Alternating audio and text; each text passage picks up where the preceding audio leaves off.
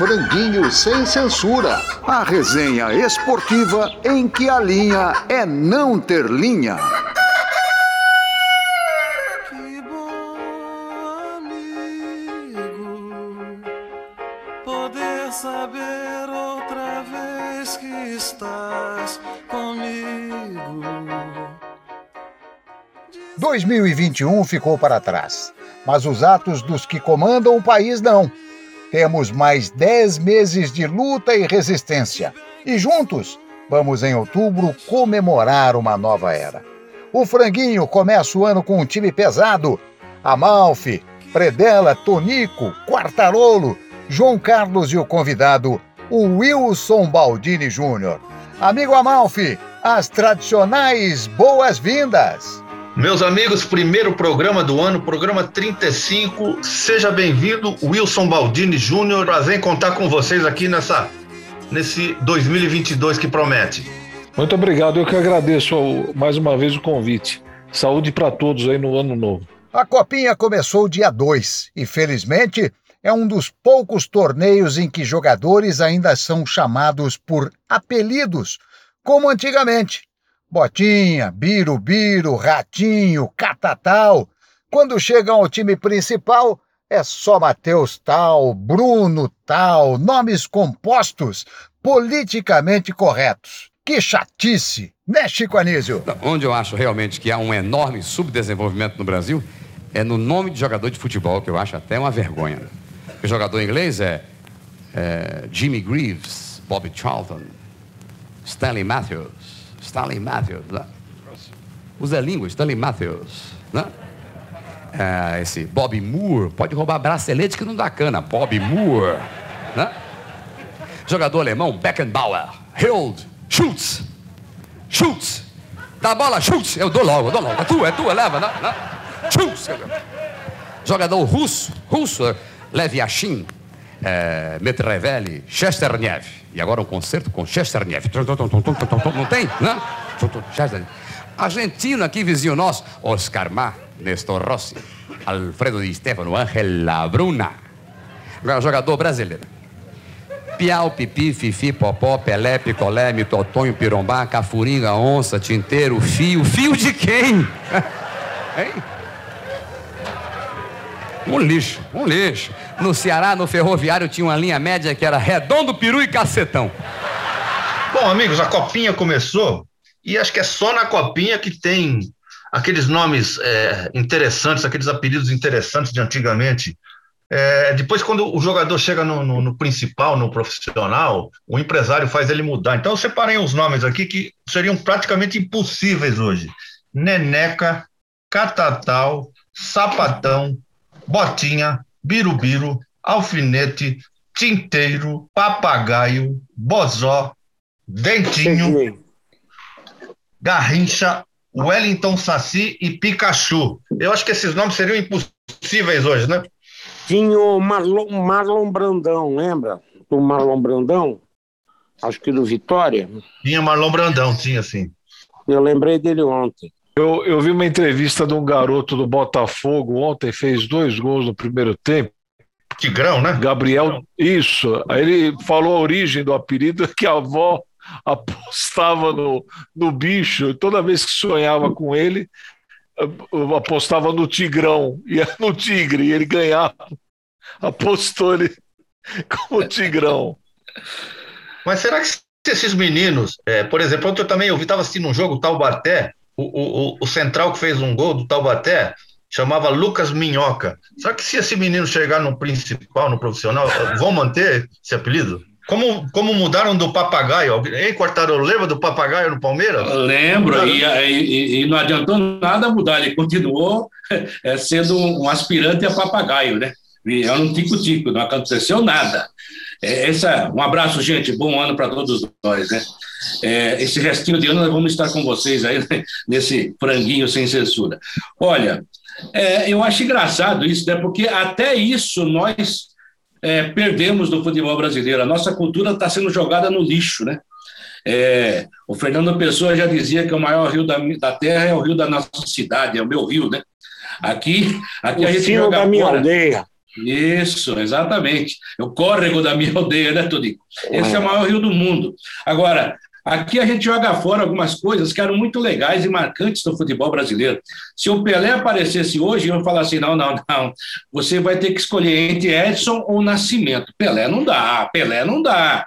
E parece que deu certo, né? E Garrincha também viraram- não dá, pô. Gar- Também não dá, não dá. Garrincha, nome de é passarinho. Garrincha. É, onde já se viu. Então, são essas bobagens que esses empresários inventam, achando que mudando o nome é, muda a categoria do jogador. É mais fácil, é mais midiático, né? Como eles dizem por aí. Eu fui vítima disso quando cheguei em São Paulo, na Rádio Gazeta, viu? Porque eu sempre fui Luiz Carlos Quartarolo. Quando cheguei lá, mudaram meu nome para Luiz Carlos Santos, porque falaram que Quartarolo era difícil. O Milton Neves, com aquela felicidade juvenil que ele tem, né? aquele ram- rampante juvenil, ele e o Carbone, é que na Jovem Pan falaram: "Ca- caramba, Quartarolo só tem um, agora Luiz Carlos Santos, com todo o respeito, tem um montão. Aí eu voltei para o meu nome original, quer dizer, é uma grande bobagem. E, e o pai do Fábio Serodi falava assim: olha. Esse Luiz Carlos Quartarolo até que é bom, mas tinha um tal de Luiz Carlos Santos que era dez vezes melhor que ele. Eu, le- eu lembro do, do Dentinho, que acho que foi um dos últimos, que bateu de. O Dentinho bateu de frente com o, com o empresário, que eles queriam. Bruno Bonfim. Falou: não, eu, eu sou Dentinho. Pô, eu sou Dentinho desde do, do, do Fraldinha, vou continuar Dentinho. E deu certo, né? Mas a maioria muda. Em E compensação, muitas o Lulinha vezes também uma coisa que fralda, né? acontece. Uma coisa que acontece também, não sei se vocês separam, alguns jogadores, depois, quando viram comentaristas, ganham sobrenome também. Então É. tem uma outra alteração, né? No nome. O eu Roger, Roger Flores. um jornalista escocês, ele foi correspondente do Guardian aqui no Brasil, né? E ele fez um trabalho, escreveu um livro de futebol falando sobre o estilo de vida brasileiro, né? E aí eu achei bem interessante porque ele fala muito sobre os apelidos dos jogadores. E que quando você vai para a Europa, você acaba ganhando nome, sobrenome, você perde o apelido original, como se você fosse ganhar ah, uma certa seriedade, digamos assim. Mas eu, quando entrei na Folha, também ganhei um apelido, estava lembrando aqui, falando com vocês, né? Quartarolo contando a história dele, eu fiquei pensando, quando eu entrei na Folha, o Valmir Stort me apelidou de Speed, porque eu digitava muito devagar. Hoje eu digito muito rapidamente, mas por conta do Speed Racer, mas não pegou o apelido. É, tem esse. Ah, a história do Neymar Júnior, né? Que ele insiste em botar o Júnior na, na camisa, como se o pai dele fosse alguém. Aí o Vanderlei Luxemburgo, que era com W e de Y, e o Silvinho com Y, quer dizer, eles fazem umas coisas aí, acho que é numerologia, né? É numerologia, é. É, acha que isso vai mudar, vai mudar a vida do cara. Eu acho uma bobagem, mas respeito quem acredita.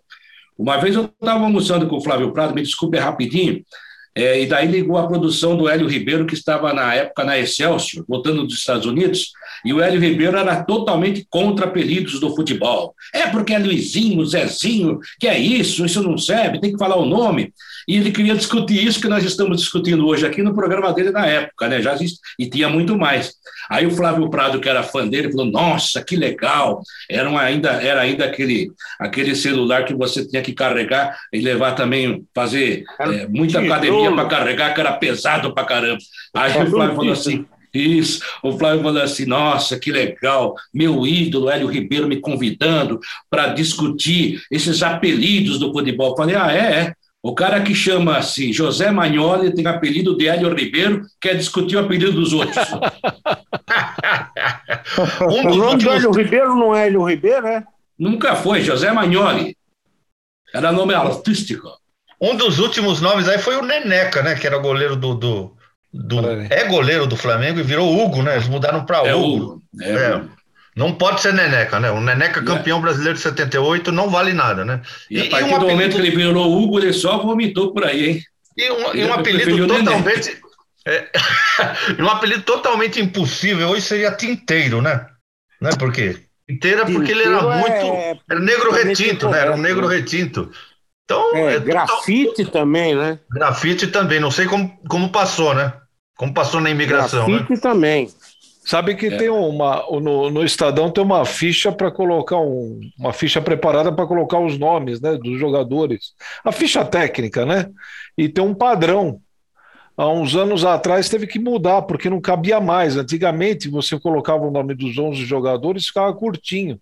Agora você coloca José Pedro de Almeida, Carlos Antônio eh, Fagundes Filho. Aí quando você vai ver, a ficha fica enorme, pô, não cabe renda, público, não cabe mais nada. Bom, ô, ô, Baldini, bom para os narradores, né? Narrar Nossa, um gol, né? né? de Bruno de Souza Mendonça, gol de Bruno de Souza Mendonça. Era Não, muito melhor narrar, né? Gol do divertida, Garrincha. uma das coisas mais divertidas que eu já vi na vida é súmula de jogador de futebol, o jeito que os juízes escrevem, meu. E, e, e, e- e após isso, o, o jogador, aí botava o nome José das Couves, número 8 do Clube de Regatas do Flamengo, virou-se para, para esta autoridade, que no caso é o juiz, e disse: vai pro caralho. Incontinente, eu expulsei de campo. Que bom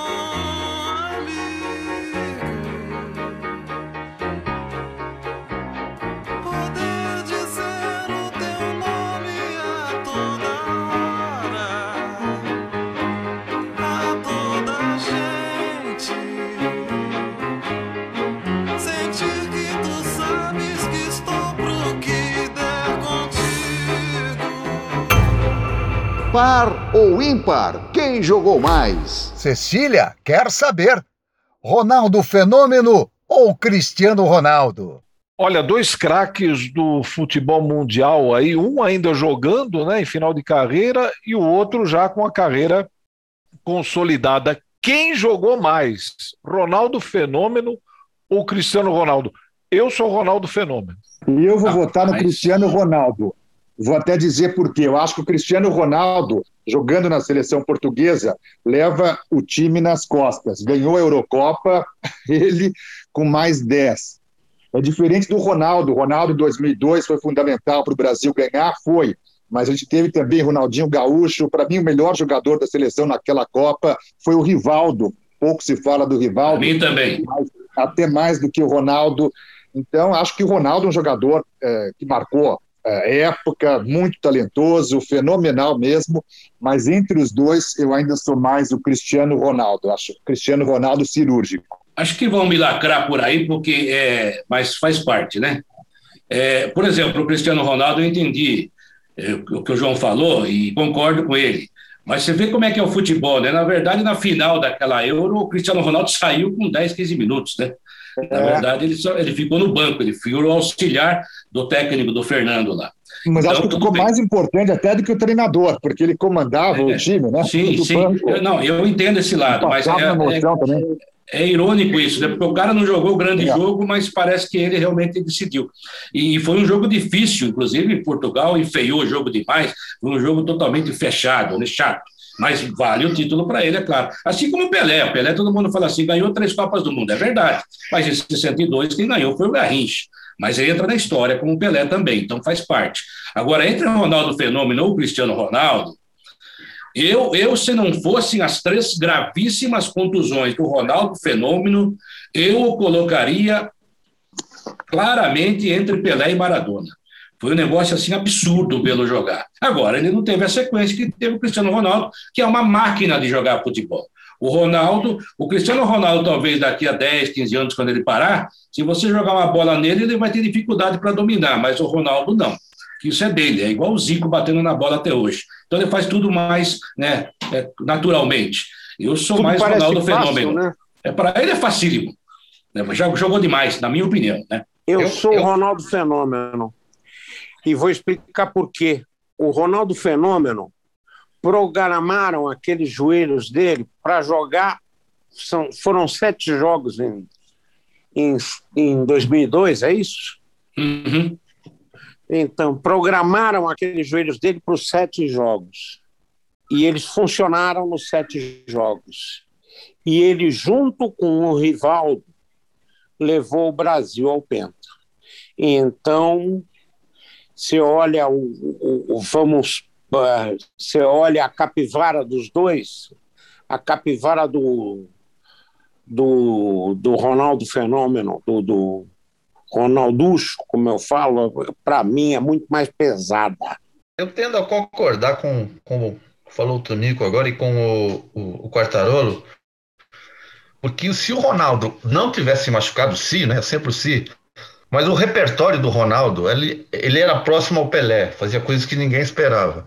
O, o Cristiano Ronaldo, ele é um cara do treino, do treino. Ele lembra um pouquinho o, o Oscar Schmidt, né? Que é um cara eh, viciado em treino. Ele tem, hoje ele tem é, fisioterapeuta, ele faz crioterapia, ele ele entra no gelo, né? Crioterapia, ele, ele, ele tem nutricionista, ele tem fisioterapeuta, ele tem tudo. Então ele quer empurrar o tempo para frente. Mas eu acho que repertório, eu acho que o, o Ronaldo muito melhor.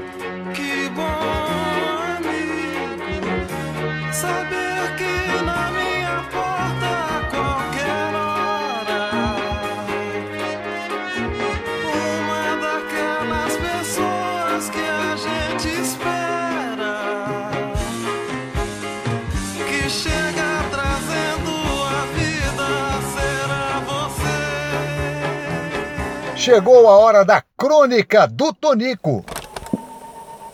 Franguinho Retrô, com Tonico Duarte. A crônica sem censura. Nossa história se passa em um país rachado pelo ódio político, onde a razão foi jogada no lixo e, como consequência, pelos números oficiais, meio milhão de pessoas morreram, embora se diga que foi mais do que o dobro disso. Um belo país que se espatifou numa guerra civil brutal, de onde surgiu um dos maiores lemas da irracionalidade humana: abaixo a inteligência, viva a morte. Não, não é o país que lhe veio à cabeça. Sabe-se que parece muito, e quando o radicalismo ferve dos dois lados, superando a razão, a catástrofe acaba sendo inevitável. O Franguinho conta hoje para você uma história que aconteceu no dia 12 de outubro de 1936, mais precisamente na Universidade de Salamanca, na Espanha conflagrada. De repente, se levanta no salão um ícone do ultrafascismo, o general José Millán Astray, e grita o lema que havia criado para a sua legião, a quem chamava de Los Novios de la Muerte. Viva a morte! berrou o general, que era um mutilado de guerra. Do outro lado se ergueu um velhinho de barbas brancas, como um Papai Noel da racionalidade. Era o professor Miguel de Unamuno, reitor daquela universidade. Vocês me conhecem e sabem que sou incapaz de ficar em silêncio, porque às vezes o silêncio é mentir. O silêncio pode ser interpretado como concordância. Sobre a ameaça física do cercadinho de Midian Astray, o Namuno prosseguiu, citando o maior escritor de língua espanhola. O general é um aleijado de guerra. Cervantes também o era. Infelizmente, há aleijados demais na Espanha de hoje em dia. E logo haverá mais se Deus não vier em nosso auxílio. Dói-me pensar que o general, sem ter a grandeza de Cervantes, tende a buscar o consolo calamitoso, provocando a mutilação em sua volta. Os fascistas apontaram os fuzis para Unamuno, que não se intimidou. O senhor vencerá porque tem a força bruta mais do que suficiente, mas não convencerá porque lhe falta a razão e o direito em sua luta. Unamuno só não foi linchado pela inacreditável intervenção de Dona Carmen Franco, mulher do ditador espanhol Francisco Franco, caudillo de Espanha por la graça de Deus, porque na Espanha até os ateus são católicos. Ficamos por aqui com o nosso brado retumbante. Feliz Ano Novo! Abaixo a ignorância e viva a vida! A Malfi nos traz a boa música, a música de verdade. Bola no canto, a música do futebol, com Ailton Amalfi. Amigos, no Bola no Canto de hoje, a história de uma pelada em Xerém, em que um dos jogadores, muito bonzinho, muito bacana, na hora da resenha depois do jogo, aquela cervejinha depois do jogo, diz que é torturador e já foi torturador e é um paramilitar.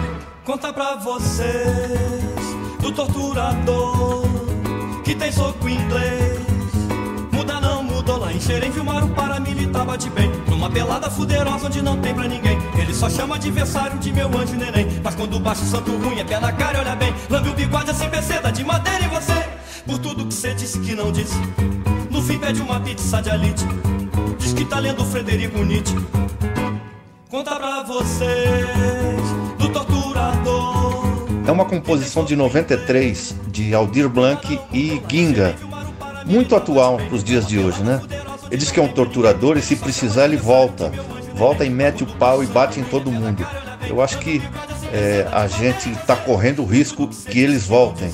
Depende da gente para que eles não voltem. Diz que tá lendo Frederico Nietzsche. Conta que é torturador, pessoal. Se convocado outra vez, volta e me mete o pau. Ai, aí eu jogo pinga na língua que imita a ginga do Nelson da Capitinga, que xinga mais a catinga, diz que eu me sujei.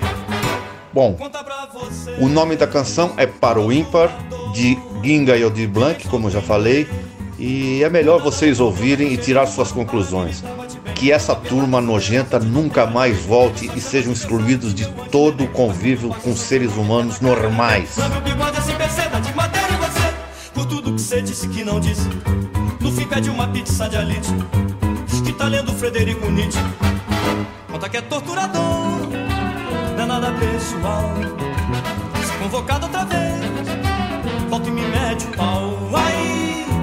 Eu jogo pinga na língua que imita ginga do Nelson da Capitinga, que xinga faz a catinga, diz que eu me sujei. Ouviram? Essa canalhada que esteve na moita por muito tempo quer voltar, já voltou. Cabe a nós, cidadãos de bem, colocar essa canalhada no lixo da história. Fora com vocês.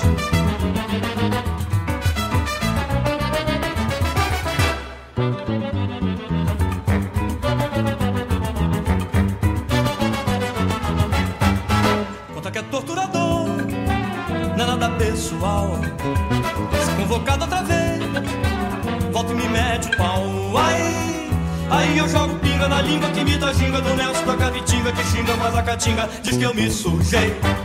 Falou bobagem e tomou um toco histórico. Falou, tá falado.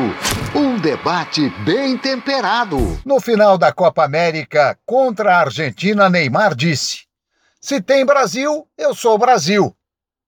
E quem é brasileiro e faz diferente? Ok, vou respeitar, mas vai pro. né? Completou o astro com emojis de risada em seguida. Nossa amiga Mili Lacombe respondeu: Deixa eu te contar o que é torcer contra o Brasil, Neymar. Torcer contra o Brasil é se colocar ao lado de um presidente genocida. É posar sorridente com um candidato que disse que algumas mulheres merecem ser estupradas. É apoiar político que compara negro a gado.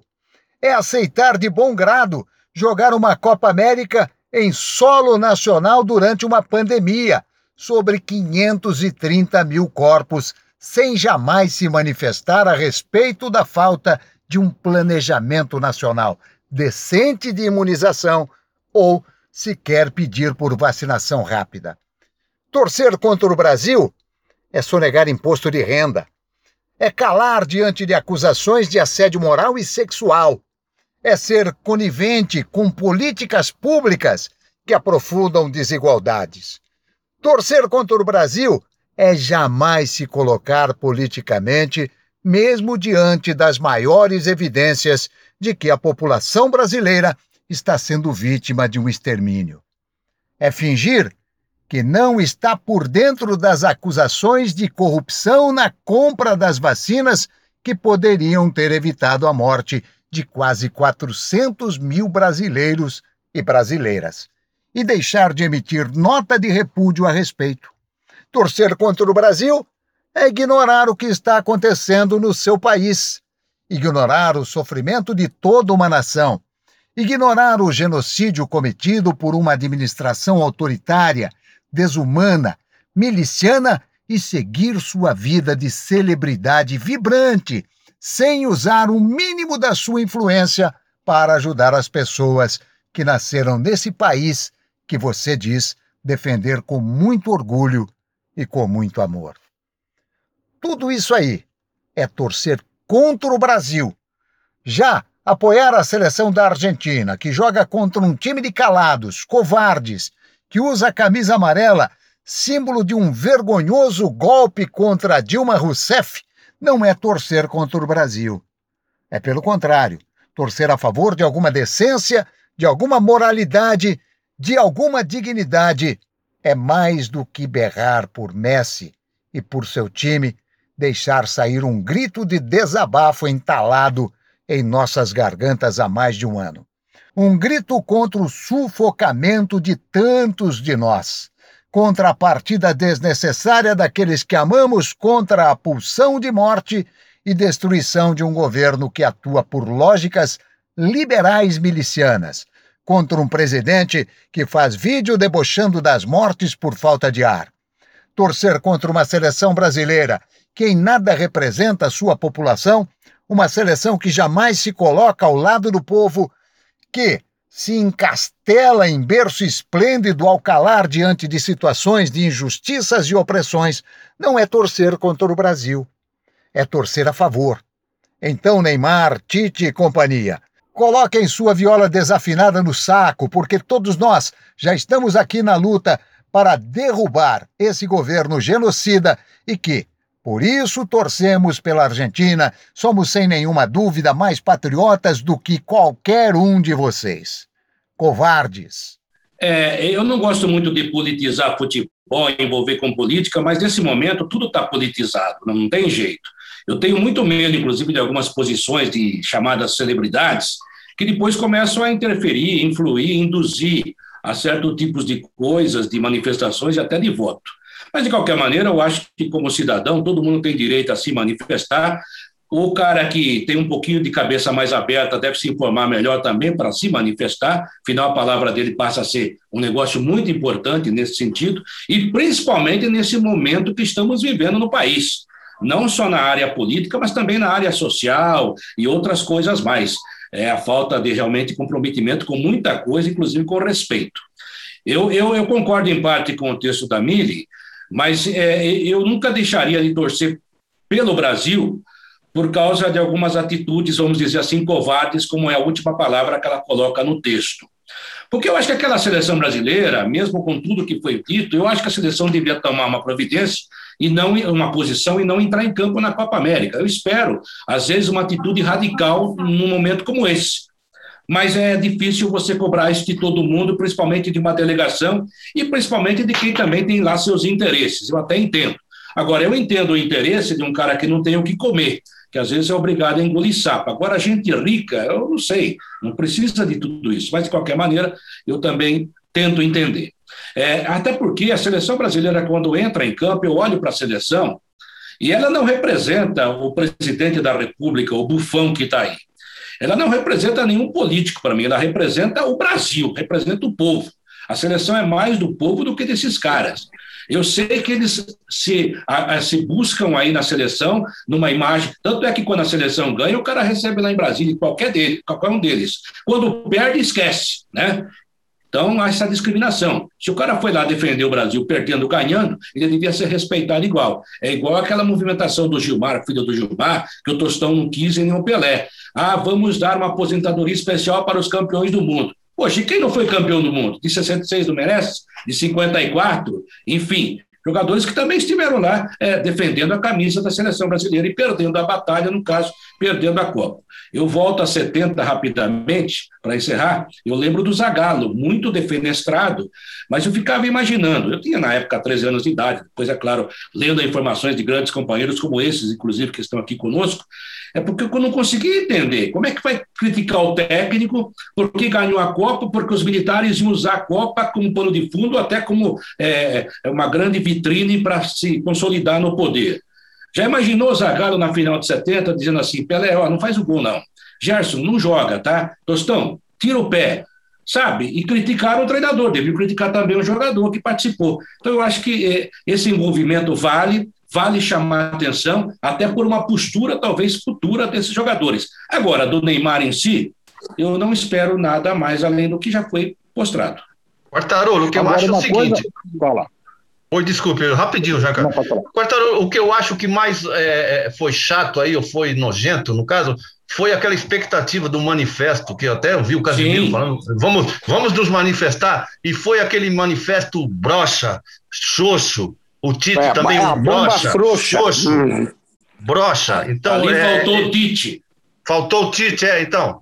É, eu acho que faltou coragem dos caras, falar assim, não vamos entrar em campo, como você disse. Eu concordo em 99, aliás, 100% do que a Miri diz, eles foram covardes, porque criou-se uma expectativa do manifesto, que eles iam manifestar, e aquele manifesto brocha, foi isso, é, é, é, eu colocar isso. Agora, duas coisas que me incomodam muito. A primeira coisa, a camisa verde e amarela, não tem como contestar, acabou sendo apropriada aqui no Brasil por um grupo político de extrema direita. Então, a camisa verde e amarela, isso me incomoda. Quando eu vejo, eh, vi em manifestações, por exemplo, contra Dilma Rousseff, o pessoal Virou um pedindo- símbolo do é, fascismo. virou um símbolo do fascismo, exatamente. E eu achava Hum. muito curioso porque era um pessoal que ia, de repente, para a Avenida Paulista, por exemplo, para reclamar do governo, reclamar da corrupção, mas com o símbolo da CBF também. Como se a CBF estivesse acima do bem e do mal, quando você estava com o presidente da CBF preso na Suíça, depois nos Estados Unidos, outro envolvido em casos de corrupção, outro acabou sendo afastado do futebol. Enfim, acho isso uma coisa muito complicada. E tem um outro ponto que também me incomodou muito em 2014, na Copa do Brasil, o futebol virou um esporte de elite, como era na origem. Porque para você poder ir a um estádio de futebol, hoje nem se fala mais de estádio, é arena, né? Você tem que ter É. muito dinheiro. Então, o esporte realmente, o futebol eh, especificamente, acabou virando um esporte de elite. E isso ficou muito evidenciado na Copa 2014. Isso, para mim, dói bastante, porque eu gostava muito do futebol raiz, futebol de várzea. Então, isso é um outro ponto que eu acho interessante e muito ruim, muito complicado. Deixa eu Não contar uma história aqui para vocês. Em, quando, quando teve o sequestro do embaixador americano, Fernando Gabeira conta num dos livros dele que chegaram lá ao destino, trocados pelo embaixador, aqueles exilados chegaram ao destino, se eu não me engano, a Argélia, e fizeram uma assembleia entre eles para decidir se iam ou não torcer pela, pela seleção brasileira, que ia disputar a Copa de 70. Venceu torcer pela seleção brasileira. Pelo menos é o que o Gabeira conta no livro. Ah, eu, só, eu só acho que às vezes é, é, a gente fica esperando que todas as pessoas tenham um posicionamento correto, né? Esse pessoal, jogador de futebol, sinceramente, eu, a gente vê nos dedos da mão, de uma mão, né? Quem pode ter essa capacidade de esperar do Neymar, ter uma liderança? Eu não, Essa é boa. Sinceramente, eu não, não, não vejo. Se fosse assim, ah, vai ser o não sei, o, o- o- nem, nem o Pelé na época dele, acho que tinha, né? Não tinha. É, hoje eu vi que o Carlos Alberto Torres foi capitão da seleção brasileira de 70, que tinha Gerson, Rivelino, Rivelino era mais novo, né? Mas Gerson, Pelé, eh, Félix, Piazza, Brito. O capitão foi o Carlos Alberto com 26 anos. Hoje um cara de 26 anos chamado de, de menino, o menino, o garoto. E o capitão de 70 foi o Carlos Alberto. Mas quem 26 mandava no anos. time era o Gerson. Tudo bem, mas o Carlos Alberto chegou no Pelé e falou: você vai dar uma paulada no Li ali ou vou eu? O Pelé demorou, o Carlos Alberto foi e rachou o Li no meio. E Depois foi que ele nesse pegou o lance que Félix. o Brasil ganhou na Inglaterra. Então, então, agora, agora Botou a tem, Inglaterra no lugarzinho dela. É, tem líder e tem líder, né? Não dá pra gente ficar esperando também grande coisa de, de certas pessoas. Né? É, tem homem e, e- tem homem e moleque, né? Acho que é isso, né? É, É, Mas vai, vai da personalidade do cara, viu, gente? Tem uma- personalidade. Tem uma historinha rapidinha. Lembra quando houve aquela invasão é, no CT do Corinthians, pegaram o, o Guerreiro pelo pescoço, Ah, é? é, É. o Paulo André se escondeu debaixo da mesa, outro se- quase se afogou na, na piscina para fugir da torcida organizada. É, foi assim, foi um negócio terrível. E todo mundo tremendo de medo. No dia seguinte, tinha um jogo em Campinas contra a Ponte Preta. O seu Paulo André, que é metido aí a líder sindical, é, coisa parecida, o bom senso, na época eu falei para ele, "Vai, amigo, é a hora de vocês não entrarem em campo. Ah, mas sabe o que, que é? Vai perder os pontos. Ah, outro falou assim: não, mas a televisão tem que transmitir o jogo. Falei, amigo, isso é manchete internacional. Se você não entrar em campo amanhã, o Corinthians e o futebol brasileiro será manchete por um motivo é, criminoso. E alguém vai ter que tomar providência. Por isso que eu falo, há momentos que você tem que radicalizar. O que, que eles fizeram? Entraram em campo e ficavam ajoelhados. Os bandidos morriam de rir, grande merda. Então, pra, ó, não, não, não nossa. sei, não sei se é para encerrar aqui, mas citando o texto da mídia, eu já cansei de ver, todos nós aqui trabalhamos com isso, os argentinos fazerem greve, os jogadores argentinos fazerem greve e não entrar em campo todos os times da Série A, e os brasileiros não vão fazer isso nunca, do jeito que as coisas estão. Não, não faz. Não tiene cojones. Também tem um só detalhe, né? temos gente, não temos povo, né? É um detalhe aí que eu queria só relembrar que estava tendo a Copa América e estava tendo o brasileiro, né? Eu acho que se o brasileiro para, aí os caras teriam mais moral, aí, ó, também vamos parar. Mas eu sei que aí tem jogo CBF, TV, e é uma politicagem, entre aspas, terrível, né? Mas acho que se eles tivessem a- a- o Campeonato Brasileiro parasse também, eles teriam mais força para pedir para parar a Copa América também. Queiroga volta a menosprezar vacina para crianças e é massacrado nas redes. Cadeia é pouco para este ministro. A última volta do ponteiro. Os óbitos de crianças estão dentro de um patamar que não implica em decisões emergenciais. Isto favorece que o Ministério possa tomar uma decisão baseada na evidência científica de qualidade, na questão da segurança, na questão da eficácia. Declaração do ministro da Saúde Queiroga. Como assim? Óbitos de crianças dentro de um patamar que não implica acelerar a vacinação. Eu escrevi outro dia que eu não levaria um filho meu para esse Queiroga fazer um curativo no dedo, tá? Ele, para mim, ele é um. É que o Bolsonaro não fuma, mas ele seria aquele carinha que vai comprar cigarro pro Bolsonaro, entendeu? Ô, cara, vai, vai comprar uma cigarro para mim aí. Sabe? Ele faz o que o chefe manda. E como diz- dizia o outro, o seu antecessor no cargo, um manda e o outro obedece. E dane-se a nação, entendeu? É isso. Mas o que a gente vive é uma distopia total. Para mim, a imagem do final do ano foi o Bolsonaro em Santa Catarina se divertindo, jet ski para cá, jet ski para lá, e o que está acontecendo na Bahia. No fundo, é a mesma coisa. É um descaso com a vida alheia. Essa pandemia aqui no Brasil mostrou um governo completamente desconectado com a população. Então, o que fizeram com saúde, é, mas não é só saúde, é educação, é cultura, é um governo que está destruindo absolutamente tudo. E a gente vai precisar de anos de reconstrução.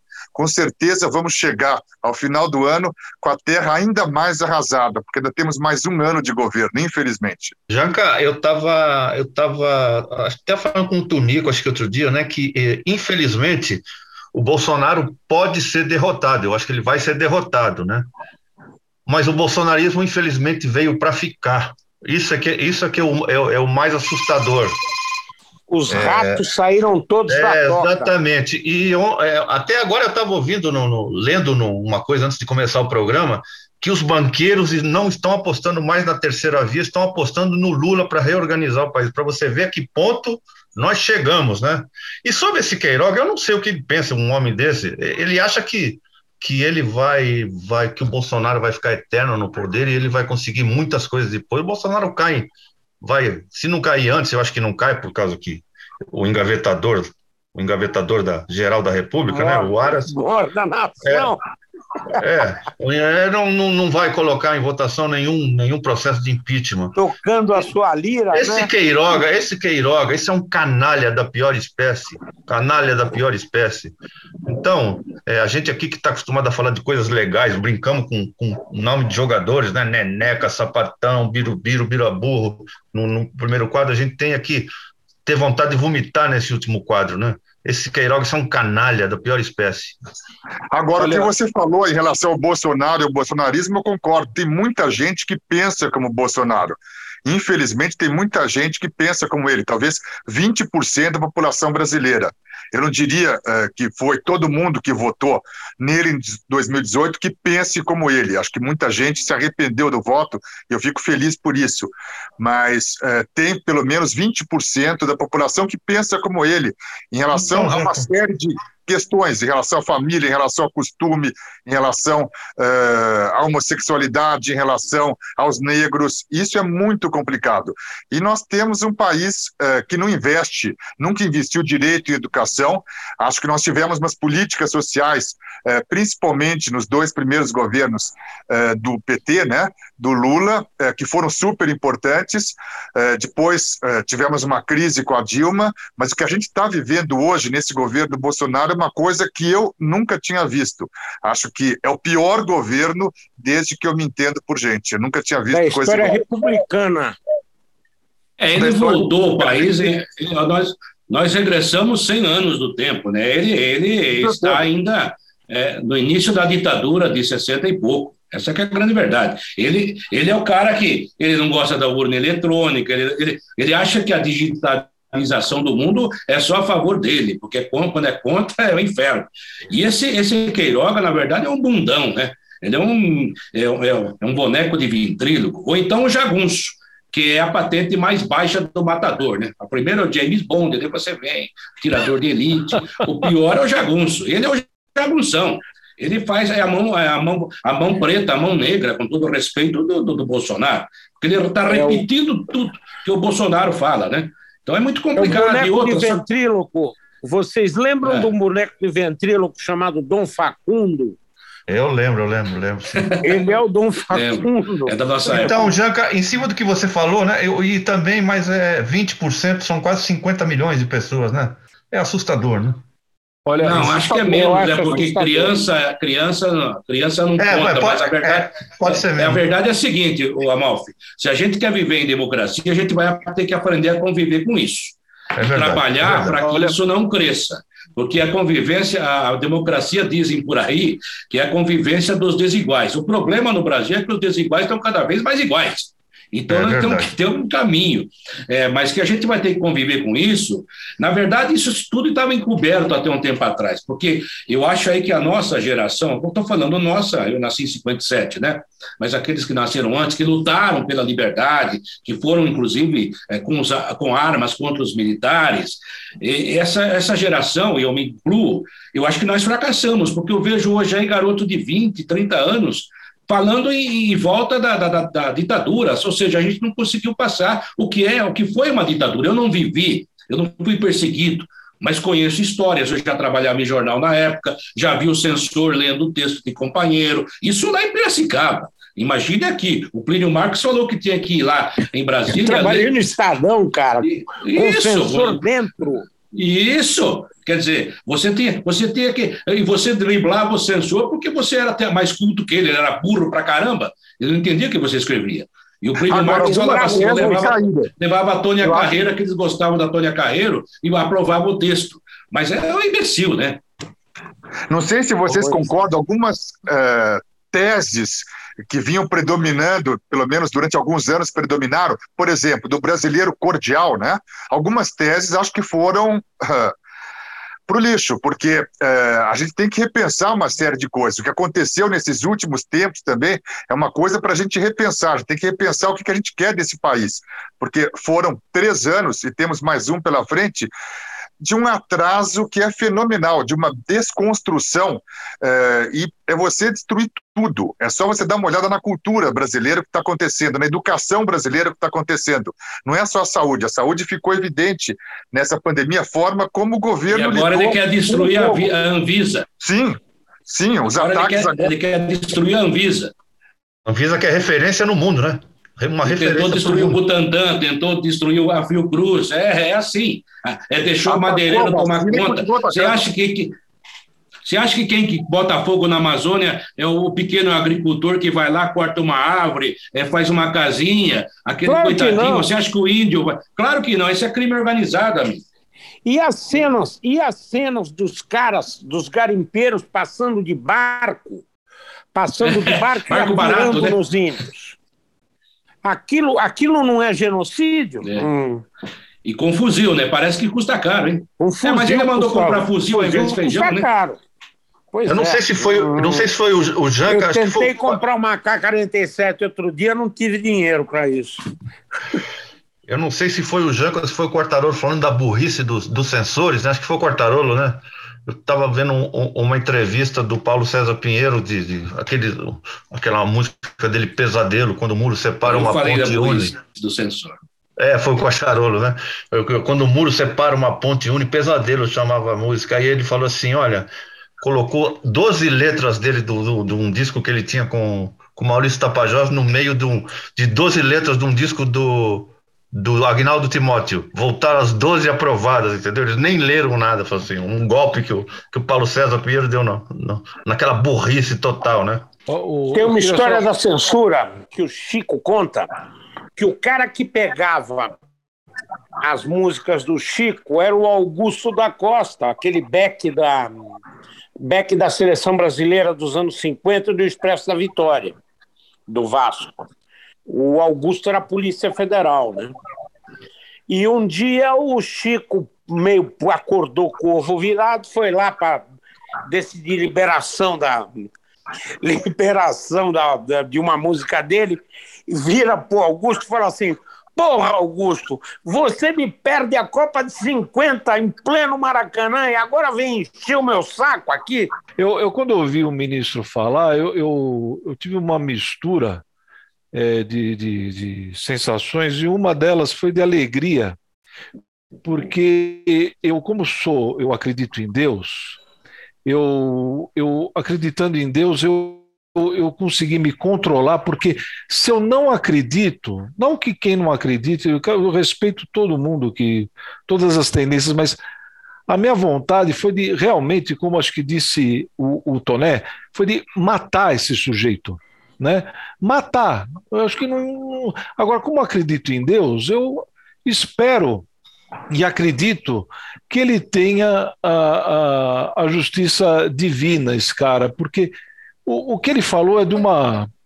É de um, é de um. Eu não sei nem dizer o que ele Cinismo. falou. É, Cinismo.